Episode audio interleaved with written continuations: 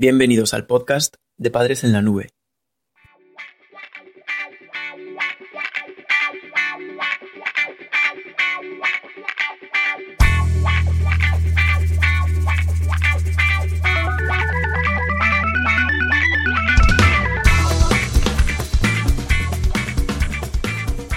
Hola madres y padres en la nube. Bienvenidos al episodio 18 de nuestro podcast. Este capítulo te lo traemos gracias a nuestra compañera Patricia, que ha escrito el, artículo original. Hoy hablaremos sobre el sexting en la adolescencia. El sexting en la adolescencia, como otros muchos fenómenos sociales a los que nos enfrentamos en nuestra época, es ya un problema entre los adolescentes que debemos tener en cuenta. Entre mm, ellos se ponen en marcha conductas que pueden marcar tendencia y que nos obligan a profundizar en sus modas y prácticas para poder entenderlas mejor. En este episodio del podcast hablaremos sobre el sexting, que vemos como una nueva forma de relacionarse a través de las nuevas tecnologías. En primer lugar, vamos a ver qué es eso del sexting. El sexting es una práctica en la que una persona se fotografía o graba, esto se llama sexcasting, posando de manera sensual, erótica o pornográfica, para luego enviar estas imágenes a través de SMS, WhatsApp, emails, videollamadas, etc. a otra persona determinada. El sexting nació en el marco de las relaciones que los adultos venían manteniendo en las redes sociales. Entonces era para contactar o conocerse entre ellos, y que surgió como un plus en la forma de filtrear, ligar, coquetear con otras personas. El problema apareció cuando las adolescentes no solo copian esta forma de relacionarse entre ellas, sino que además hacen de ella un uso perverso. Este uso perverso se debe a que ni la finalidad es la misma, ni las consecuencias de un mal uso se pueden comparar. Normalmente los mensajes de contenido visual sexual que intercambian las adolescentes lo hacen entre un grupo que ya conocen de antemano, no como en el caso de los adultos. Además se conocen entre ellos, ya que suelen pertenecer a un mismo grupo social, al instituto, la pandilla, el equipo de deporte, etc. Por ello van a poder utilizar en algún momento este material visual para humillar a la persona que lo emitió. En segundo lugar, vamos a ver de dónde proviene este morbo del sexting en la adolescencia. Entre los motivos por los que el sexting en la adolescencia es un fenómeno en alza actualmente, vamos a destacar cinco motivos diferentes. En primer lugar, es una realidad paralela. La realidad virtual a la que están acostumbrados, puesto que son nativos digitales, les impide vislumbrar las consecuencias más allá de un videojuego. Y si se topan con ellas, tienen la falsa percepción de que siempre pueden darle a la tecla de borrar.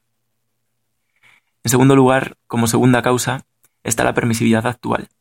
La sociedad de hoy ha minimizado de forma considerable el significado de la palabra pudor, desnudo, del sexo y de las relaciones sexuales. Por otra parte, es común ver genitales secundarios femeninos, senos, en muchos anuncios de publicidad, películas, videoclips y portadas de revistas. Es por ello que una gran cantidad de chicas adolescentes no le dan importancia al hecho de posar en toples. En tercer lugar, como tercera causa está que infravaloran el peligro. Es típico de la adolescencia y de la juventud en general subestimar la percepción de riesgo. No tienen en cuenta dónde puede acabar el mensaje que están enviando, cuántas personas lo pueden ver o qué uso van a hacer de él. Ni ahora en el presente ni en el futuro. Esto tiene un nombre, inmadurez. La cuarta causa es el afán de encajar. Dado que la adolescencia es esa etapa en la que prevalece el valor de la deseabilidad social, este motivo va a estar detrás de muchas malas decisiones a la hora de realizar el sexting. Sobre todo cuando es el novio o el chico que le gusta a un adolescente el que le echa en cara que, por ejemplo, otras chicas lo hacen y ella no. La quinta causa es querer llamar la atención. Detrás de este motivo prima casi siempre un sentido de la vanidad en los menores, que también se ha de tener en cuenta ya que vivimos una época en la que el culto al cuerpo es algo sobrevalorado y súper demandado. Así pues, aquellos que quieran exhibir su cuerpo quizá opten por realizar sexting, pero lo que realmente buscan es la aprobación de los demás.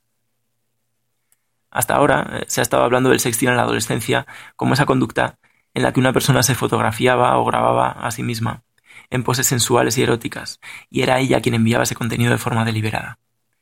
Pero la cara oscura del sexting se produce cuando son otras personas las que reenvían los mensajes de contenido sexual. Esto ocurre muy a menudo cuando el amor se acaba y, por ejemplo, una chica deja a su chico y él en venganza envía a todos sus amigos los mensajes de contenido visual sexual que tiene de ella. ¿Puede ser el sexting una regenerada y degenerada forma de violencia de género? Pues en este apartado cabe apuntar que la mayoría de las víctimas llevan asociadas una victimología que explica, si cabe, aún más el porqué de cada caso. En tercer lugar, vamos a ver que el sexting se trata de un veneno de moda con distinciones. Diferentes estudios sobre el tema arrojaron datos reveladores sobre el sexting. Se ha encontrado que un 4%, un 4,3% de los menores han recibido imágenes de personas de su entorno, que esto es, lo que llamamos sexting pasivo, y un 1,5% reconoce haber posado de forma provocativa y haber enviado imágenes posando de esta manera sexy, y esto se llamaría sexting activo. También se ha encontrado que hay diferencias de género marcadas. El sexting activo que hablábamos antes se observa más entre la población de chicas, se ve un 2 por 2, un 2,2%, mientras que el sexting pasivo es más habitual entre los chicos, hasta un 5,1%. Otra diferencia respecto al género lo es el hecho de que el 10% de chicos afirma haber recibido este tipo de mensajes, mientras que solo un 5% de las chicas lo reciben. Además, estos envíos se producen con una frecuencia inferior a la de una vez al mes. La edad es otro factor muy importante en cuanto a la recepción de este tipo de mensajes. Y lo es independientemente del sexo del adolescente. Según un estudio del INCIBE de 2010, el 8,1% de los adolescentes recibe material visual de otros adolescentes de su entorno posando de manera sexual o pornográfica. A mayor edad del adolescente será más susceptible de recibir este tipo de mensajes. El 3% entre 11 y 12 años y casi el 10% entre 15 y 16 años. Y por último, por otra parte, lo que se ha encontrado es que el 4% de ellas, de las adolescentes, reconoce haberse fotografiado o grabado posando de iguales maneras. Esta relación es más pronunciada entre los que tienen edades entre 15 y 16 años, puesto que llega hasta el 6,1%.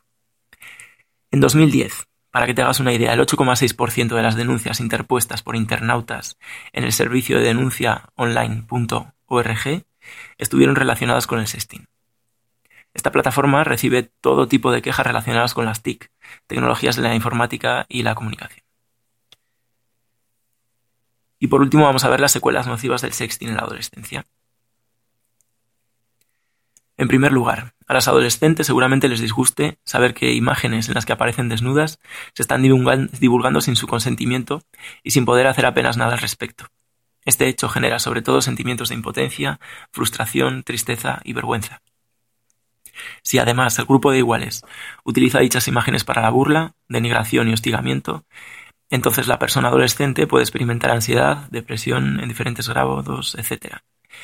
Debido a la exclusión social a la que se ve expuesta a este respecto, tenemos que destacar que ya ha habido casos de suicidios por este motivo. Por otra parte, el sexting en la adolescencia puede dar paso a casos más graves, aún como es la sextorsión, que consiste en ser víctima de chantaje para que el chantajista no difunda las imágenes comprometidas. En íntima conexión con, la sextorsión se encuentra el grooming, que hace referencia al conjunto de estrategias que un adulto pone en marcha para ponerse en contacto con una menor y obtener imágenes de caricia sexual de ella. Vemos que si constituye un delito no es una broma. Cuando el delito lo cometen menores de edades entre 14 y 18 años, se aplica ya la Ley Orgánica 5-2000, o Ley del Menor, que prevé penas distintas, menos duras unas de otras.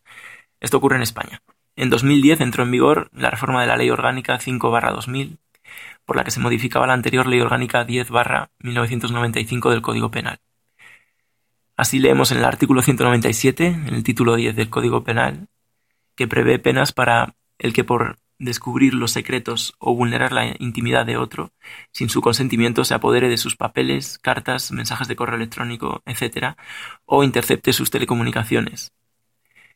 Y lo que impone este artículo es que será castigado con las penas de prisión de 1 a 4 años o multa de 12 a 24 meses. Pues para combatir el sexting, una de las mejores formas aparte de los medios legales y judiciales, es hablar con las adolescentes. Es por ello necesario despojarse de cualquier tabú relacionado con el sexo a la hora de hablar con nuestras hijas. Los tabúes no conducen a ningún sitio. Bien es cierto que no todo el mundo se siente cómodo hablando sobre el tema relacionado con el sexo, y menos aún si el interlocutor es una persona adolescente, que además puede que sepa más de nosotros, nuestros padres, sobre determinados aspectos y nos saque los colores. Quizá un truco sea dejar de hablar a nuestra hija adolescente y limitarnos a preguntarle cómo es eso de... Aunque esto se logrará más fácilmente si ya hemos establecido previamente una relación de confianza. Debemos intentar dar una confianza a nuestras hijas que nos proporcionará un grado de debilidad que a veces ellas necesitan percibir para ver ese lado humano que todas tenemos y que hace que nos quieran. La comunicación con nuestras hijas les podrá aportar una gran sensatez y madurez si la realizamos de forma adecuada. Así les dotaremos de herramientas que hemos obtenido de nuestra propia experiencia vital y que ellas desconocen. Esperamos que este podcast te haya servido para mejorar tus habilidades como padre o madre. Recuerda que accediendo al artículo en nuestra página web podrás realizar un sencillo test para ver si has entendido el contenido. Haciéndolo obtendrás puntos de usuario para conseguir cursos gratuitos y ventajas exclusivas. Además tienes un vídeo resumen y una completa bibliografía sobre el tema si quieres ampliar información o consultar las fuentes que hemos utilizado. Gracias por escucharnos. No te pierdas el próximo episodio del podcast de Padres en la Nube.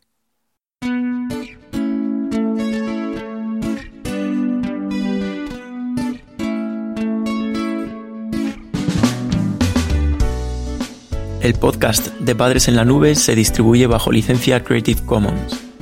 Puedes copiar, distribuir, promocionar y compartir este podcast siempre que menciones el nombre del autor y lo distribuyas con una licencia igual a la que regula la obra original.